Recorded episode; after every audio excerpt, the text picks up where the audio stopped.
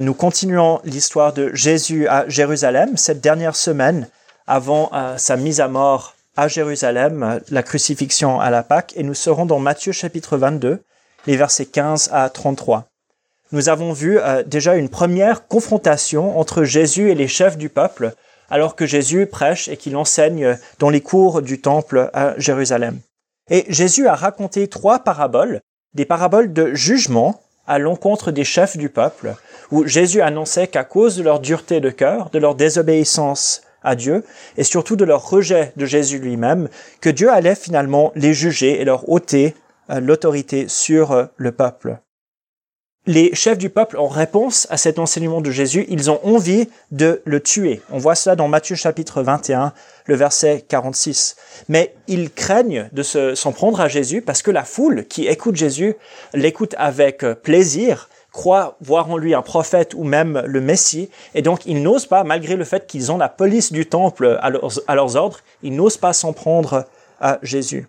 Et donc maintenant nous allons voir euh, le début d'une nouvelle stratégie des chefs euh, du peuple qui vont essayer de retourner la foule contre Jésus. Vu qu'ils n'arrivent pas à attaquer Jésus à cause de la foule, ils veulent maintenant que la foule euh, abandonne Jésus ou même se retourne contre lui pour qu'enfin ils puissent arrêter et exécuter Jésus. Et donc pour ce faire, des représentants des différents partis religieux et politiques du peuple vont conspirer et essayer de poser des questions pièges à Jésus pour qu'ils perdent face devant les foules. Et l'idée, c'est qu'une fois que Jésus perd leur soutien, ils pourront se saisir de lui et le faire mourir. Et donc, dans le passage que nous allons voir, ce sera les deux premiers euh, groupes qui vont s'en prendre à Jésus, les deux premières questions pièges qu'on va amener à Jésus. La question de, du tribut à César et la question sur la résurrection. Donc, je vais lire Matthieu 22, les versets 15 à 22, la première partie. Alors les pharisiens, allèrent se consulter sur les moyens de prendre Jésus au piège de ses propres paroles. Ils envoyèrent auprès de lui leurs disciples avec les Hérodiens.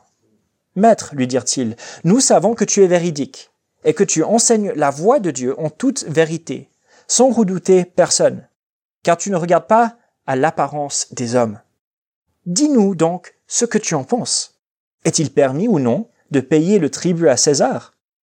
Mais Jésus, qui connaissait leur malice, répondit, Pourquoi me mettez-vous à l'épreuve, hypocrite Montrez-moi la monnaie avec laquelle on paye le tribut. Et ils lui présentèrent un denier. Il leur demanda, De qui sont cette effigie et cette inscription? De César, lui répondirent-ils. Alors il leur dit, Rendez donc à César ce qui est à César, et à Dieu ce qui est à Dieu. Étonnés de ce qu'ils entendaient, ils le quittèrent et s'en allèrent. Pour comprendre cette histoire, qui est quand même assez connue, on, encore, on entend encore aujourd'hui l'expression il faut rendre à César ce qui est à César, un peu moins la deuxième partie, euh, il faut savoir dans qui s'en prend à Jésus. Euh, nous avons les pharisiens, euh, que nous savons s'opposent à Jésus depuis son ministère en Galilée et qui maintenant à Jérusalem continuent à s'en prendre à lui. Mais maintenant ils agissent avec ruse. Ils vont pas lui parler directement, mais ils vont envoyer leurs disciples pour confronter Jésus. Mais en plus de cela, ils vont s'allier avec euh, les Hérodiens. Et qui sont ces gens, les Hérodiens?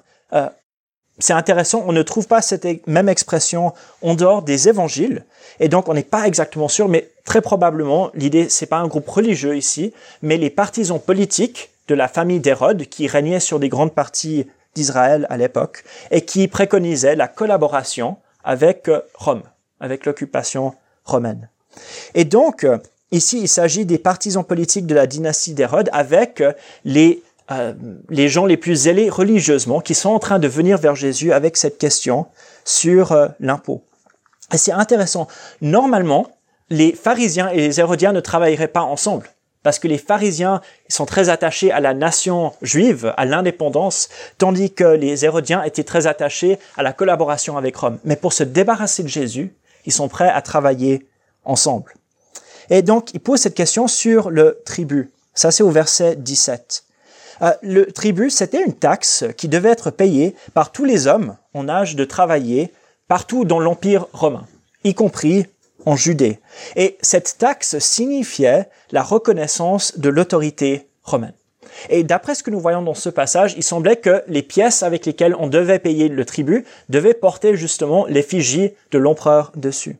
Et donc non seulement c'était une manière d'enrichir l'empire qui avait conquis tous ces peuples, c'était une manière de rappeler au peuple conquis qui était vraiment le roi, qui était vraiment le chef. Et donc la question du tribut était brûlante à l'époque, parce que pour la plupart des Juifs en Palestine, reconnaître César comme roi était vu comme renier en quelque sorte le règne de Dieu sur son peuple, ou en tout cas ces deux choses étaient en tension.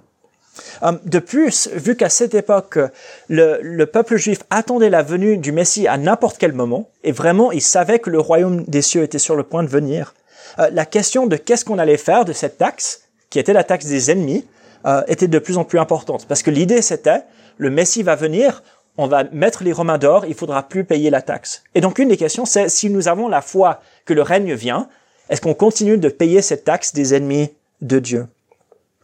C'était si important que lorsque Jésus était encore enfant, euh, il y avait un révolutionnaire qui s'appelait Judas, le Galiléen, qui a déclenché une révolte contre les Romains.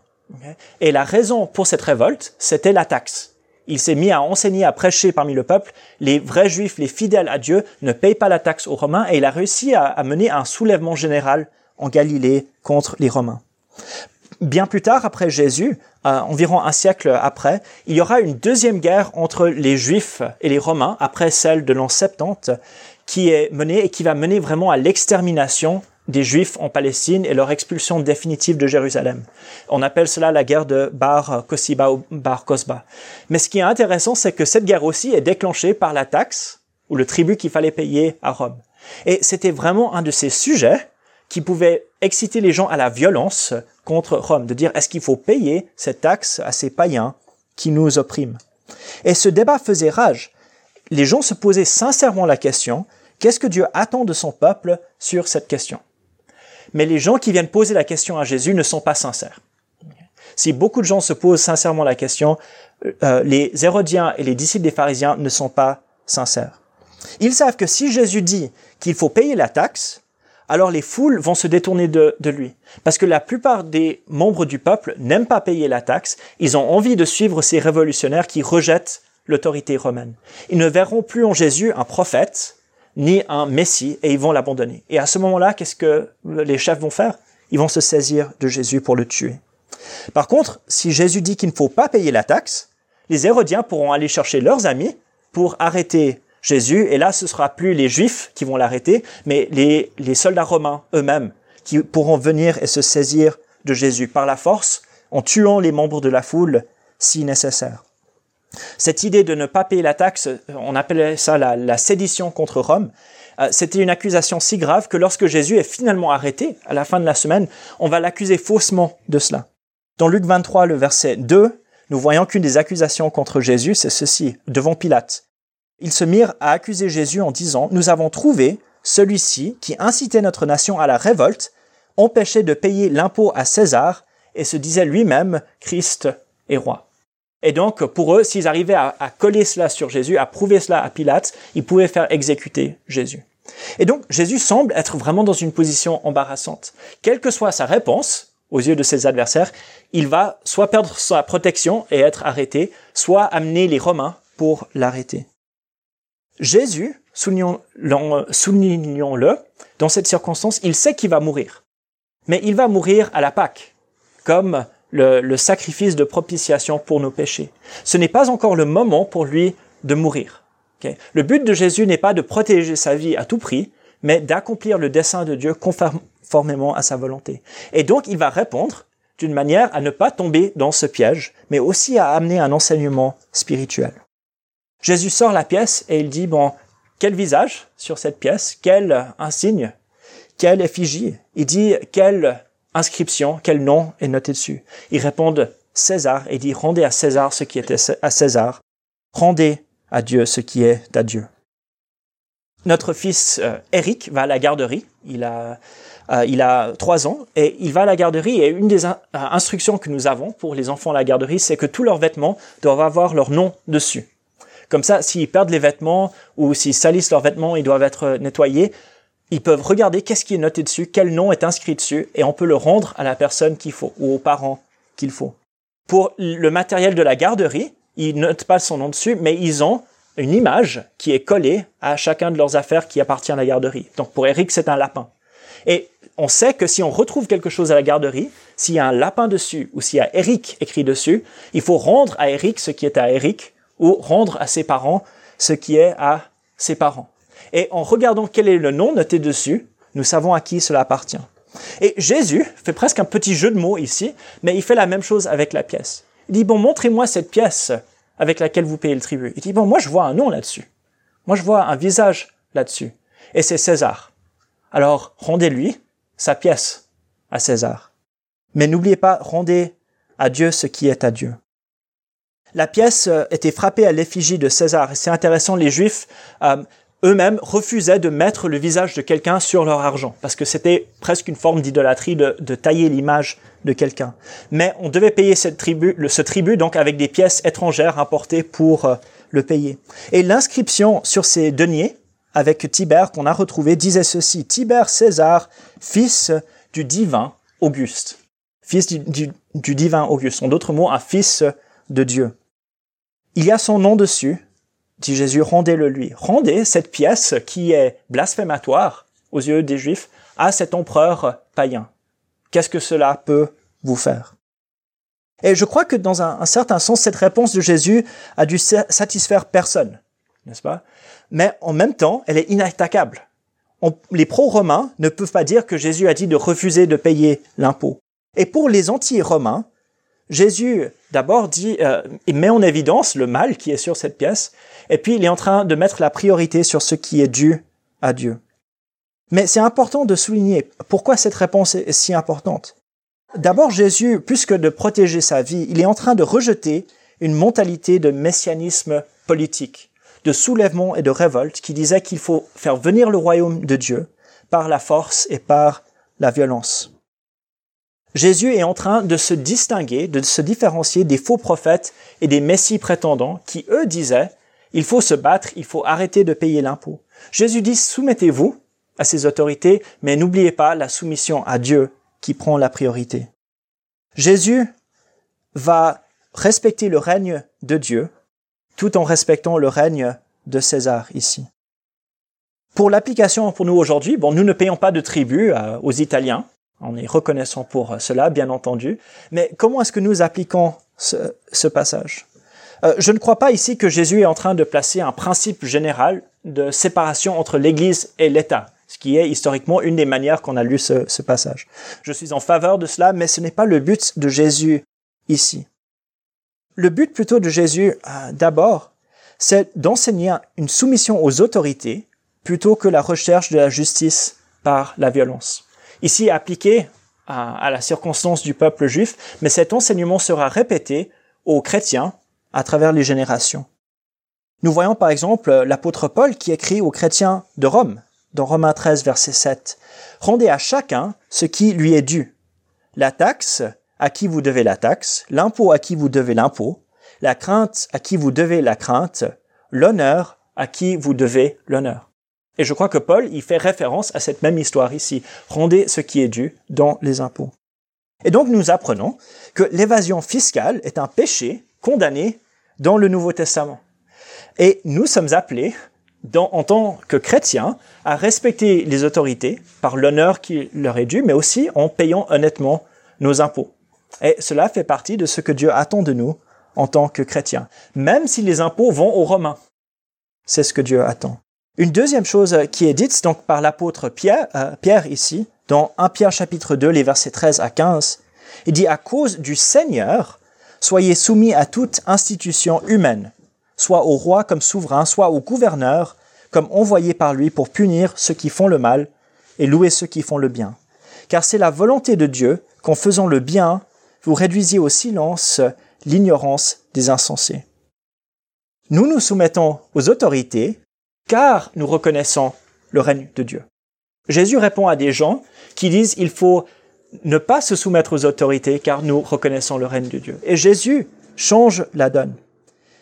La réalité, c'est que si Dieu n'est pas content des autorités, il s'occupera de s'en débarrasser, de changer ceux qui règnent.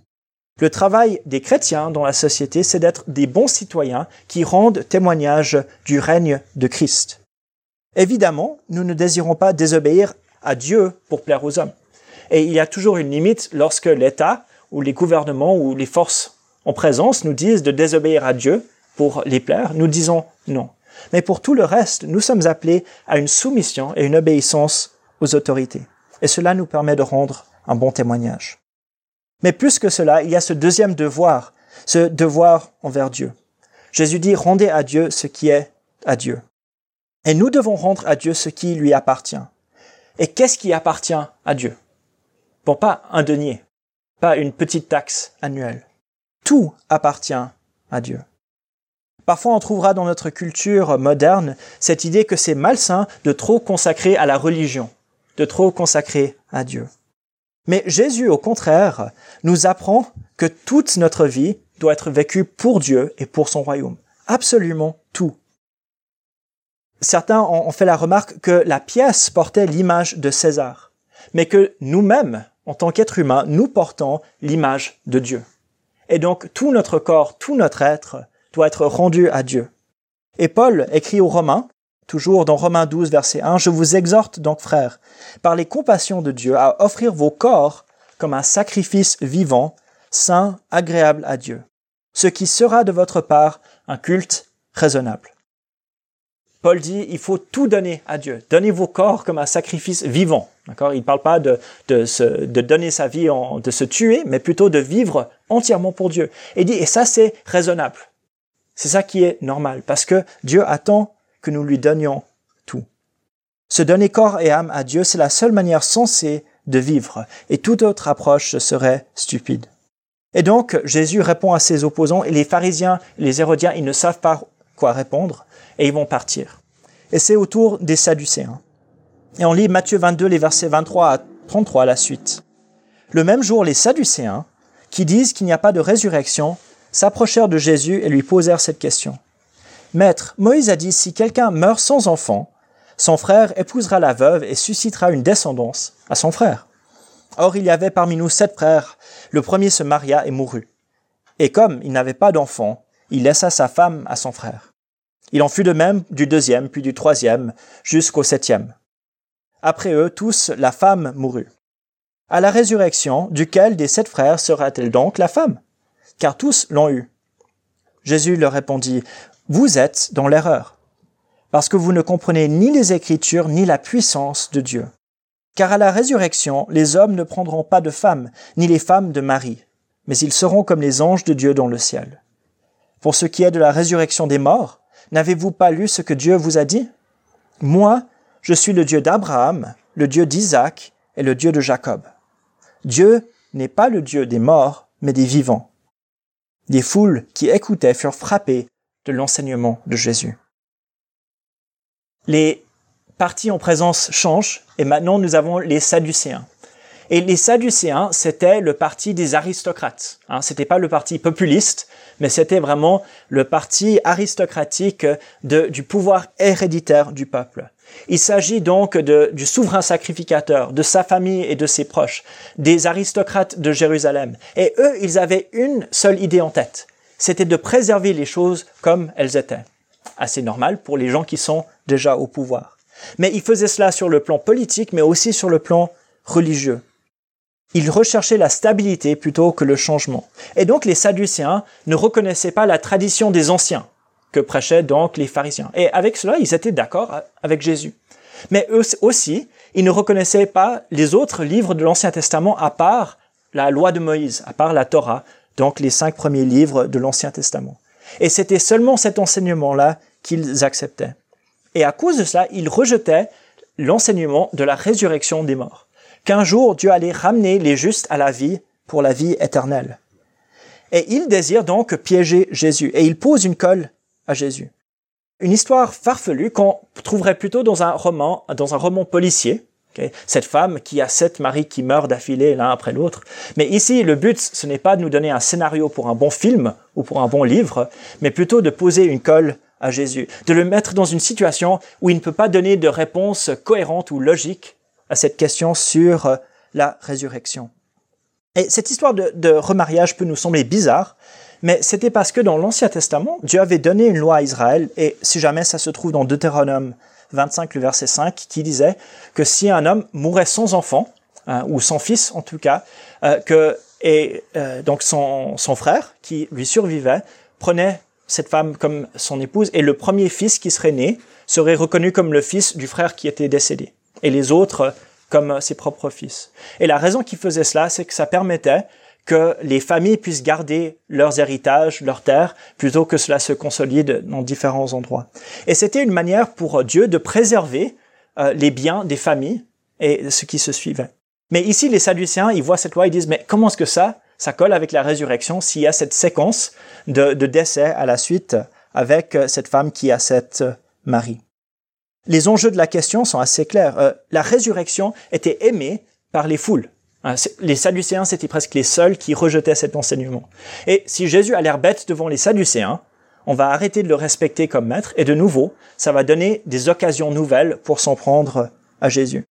Et en plus, bien sûr, juste d'attaquer la doctrine de la résurrection, c'était un, passe-temps favori des Sadducéens. Mais Jésus va répondre d'une manière un peu étrange à nos yeux. Si j'étais à la place de Jésus, moi j'aurais cité Daniel chapitre 12, verset 2 qui annonce ceci, que, donc dans les jours, de, le jour du Seigneur, beaucoup de ceux qui dorment dans la poussière de la terre se réveilleront, les uns pour la vie éternelle et les autres pour la honte, pour l'abjection éternelle. Et nous avons un enseignement clair chez le prophète Daniel que à la fin des temps, il y aura une résurrection des morts pour euh, le jugement et pour la vie éternelle. Mais Jésus va faire autre chose. Il va commencer en critiquant les Sadducéens eux-mêmes il va donner des explications sur le mariage lors de la résurrection, et puis finalement, il va affirmer sur la base de la Torah, de la loi de Moïse, que les morts ressuscitent. Sa critique des Sadducéens est qu'ils ne comprennent pas les Écritures et la puissance de Dieu.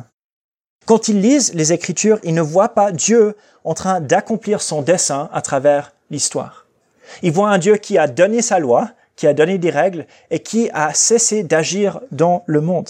Ils n'ont pas compris que Dieu, à l'œuvre dans l'histoire humaine et à l'œuvre dans son peuple, est en train d'amener l'histoire vers un but final. Et ce but, c'est la résurrection pour la vie éternelle dans sa présence. Mais eux, quand ils lisent les Écritures, ils ne voient pas cela. Et Jésus donc les critique, car ils n'ont pas compris ce que Dieu était en train de faire. Que Dieu cherche la vie éternelle pour nous et la communion avec lui. Et ils ne comprennent pas non plus la puissance de Dieu. N'est-ce pas absurde de penser que le Dieu qui a créé les cieux et la terre et chaque être humain ne serait pas capable de ramener les êtres humains à la vie? Et pourtant, il rejette cela. Il ne croit pas en cette puissance de Dieu. Et donc ça, c'est la première critique. Il y a toujours un problème spirituel derrière ces pièges. Et Jésus veut pas qu'on rate cela en recherchant une explication euh, théorique ou théologique à cela. Mais Jésus continue. Leur histoire ne fait pas sens, pas parce qu'il n'y a pas de résurrection, mais parce qu'ils ne comprennent pas ce que sera la résurrection. Jésus dit que à la résurrection, nous serons comme les anges. Jésus n'est pas en train de nier la résurrection du corps, en disant donc, euh, comme dans les cartoons pour les enfants, quand quelqu'un meurt, il y a son ange qui va jusqu'au ciel, il s'assied sur un nuage et commence à jouer de la harpe. Ce n'est pas cela que Jésus dit. Jésus dit, ils seront comme les anges, ils ne seront pas des anges. C'est-à-dire, leur mode de vie, leur manière d'exister ressemblera plus à celle des anges maintenant qu'à celle des êtres humains euh, euh, au moment où Jésus donc répond à cette question. Le mariage, par conséquent, la procréation, le besoin de faire survivre une lignée ne seront plus nécessaires dans cette vie éternelle auprès du Père. Et c'est un peu un mystère ce que dit Jésus ici. Euh, il, ne va, il ne donne pas plus de détails sur cela. Et je sais que certaines personnes, ils lisent cela et disent, bon, je suis triste de ne pas, de, que je ne serai pas marié à la résurrection. Et je peux comprendre cela. Mais la raison, c'est parce que Dieu prépare quelque chose d'encore meilleur ici. Et nous ne savons pas qu'est-ce qui sera meilleur que le mariage à la résurrection. Mais nous savons que Dieu prépare cela. Et qu'une vie euh, sans mariage, sans euh, donner et, être donné en mariage, euh, une vie sans cela, c'est quand même une vie merveilleuse que Dieu prépare. Mais nous aurons une continuité dans la résurrection, mais aussi une transformation et un mode de vie différent. Et Jésus révèle ce mystère sans aller plus dans les détails. Mais il termine par une défense de la résurrection sur la base de la Torah. Jésus cite Exode chapitre 3, le verset 6, où Dieu dit à Moïse, C'est moi le Dieu de ton père, le Dieu d'Abraham, le Dieu d'Isaac et le Dieu de Jacob. Et n'est-ce pas extraordinaire? Jésus dit, bon, Dieu, quand il a dit cela, c'était pas juste pour s'identifier. C'était parce que Dieu voit Abraham et Isaac et Jacob comme vivants. En d'autres mots, Dieu était et il est toujours en train de les garder en vue de la résurrection des morts. Euh, Jésus n'est pas en train de dire euh, nous savons que leur âme est au ciel parce qu'il dit cela. Il dit non, nous savons que la résurrection va venir parce que Dieu dit cela. Et il y a une, une différence. Dieu peut dire je suis le Dieu d'Abraham, d'Isaac et de Jacob parce que leur histoire n'est pas terminée. Parce que Dieu garde quelque chose en réserve pour eux. Ils sont encore vivants car Dieu les garde pour la vie éternelle. Dieu leur réserve un avenir. Et l'auteur de l'épître aux Hébreux va reprendre le sens de cet enseignement lorsqu'il résume l'histoire des gens de foi dans l'Ancien Testament. Et en parlant des patriarches dans Hébreux 11, les versets 13 à 16, il écrit C'est dans la foi qu'ils sont tous morts, les patriarches, sans avoir obtenu les choses promises. Mais ils les ont vus et salués de loin, en confessant qu'ils étaient étrangers et résidents temporaires sur la terre. Ceux qui parlent ainsi montrent clairement qu'ils cherchent une patrie. Et s'ils avaient eu la nostalgie de celle qu'ils avaient quittée, ils auraient eu l'occasion d'y retourner. Mais en réalité, ils aspirent à une patrie meilleure, c'est-à-dire céleste. C'est pourquoi Dieu n'a pas honte d'être appelé leur Dieu. Je suis le Dieu d'Abraham, d'Isaac et de Jacob. Car il leur a préparé une cité. Et voilà ce que dit Jésus. Il y aura une résurrection des morts. Pas juste un, âme au ciel, pas une réincarnation sans fin, mais une résurrection où Dieu ramène à la vie ceux qui lui ont été fidèles. Parce que il a toujours des promesses pour Abraham, pour Isaac et pour Jacob qui ne sont pas gardées, mais qui vont être gardées un jour. Que Dieu n'a pas fini son histoire avec ces trois hommes, et donc il doit y avoir une résurrection pour que Dieu termine son dessein pour eux. Et vous savez, ça c'est l'histoire pour chacun et chacune d'entre nous qui avons donné notre, vie à Jésus. Euh, enseveli avec Christ dans la mort par le baptême, nous, nous sommes ressuscités avec lui en nouveauté de vie. Ça, c'est la première partie. Mais notre attente, c'est qu'après notre mort, nous allons ressusciter pour une nouveauté de vie éternelle avec lui lors de son retour. Paul écrit aux Philippiens, c'est Philippiens 3, 20 et 21, Pour nous, notre cité est dans les cieux, et de là nous attendons comme sauveur le Seigneur Jésus-Christ, qui transformera notre corps humilié en le rendant semblable à son corps glorieux, par le pouvoir efficace qu'il a de s'assujettir toutes choses.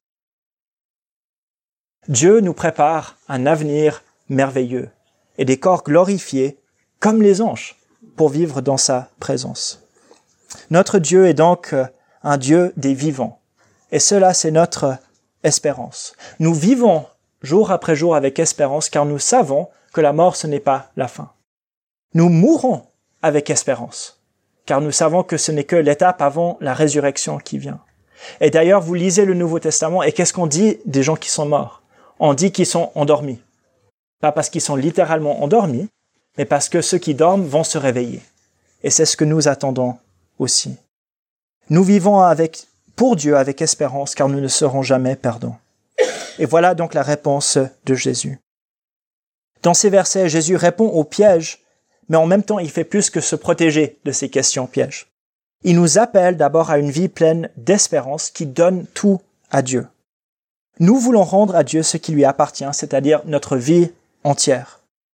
Mais Jésus ne parle pas seulement de ce que nous donnons à Dieu, il parle de ce que Dieu va nous donner.